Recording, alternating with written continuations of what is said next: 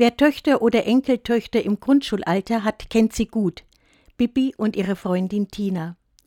Bibi, die mit ihrem Hexenspruch Hex, Hex vieles herbeizaubern kann, vor allem dann, wenn es ein Tier oder einen Freund zu retten gibt.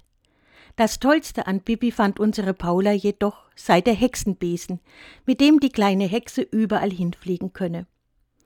Und weil Paula einen Onkel hat, der Ingenieur ist, wünschte sie sich zu Weihnachten von ihm einen Hexenbesen, mit dem sie dann durch die Lüfte sausen würde. Nachdem sie in ihrer Klasse überzeugt von ihrem Bastelonkel, von ihren Plänen erzählt hatte, wollten gleich mehrere Freundinnen auf die Besenbestellliste. An Fasching wäre dann große Bibi und Tina Party. Der arme Onkel, wie sollte er seiner Nichte erklären, dass er bei diesem Projekt an die Grenzen seiner Ingenieurkunst stieß? Das musste schließlich der Vater übernehmen.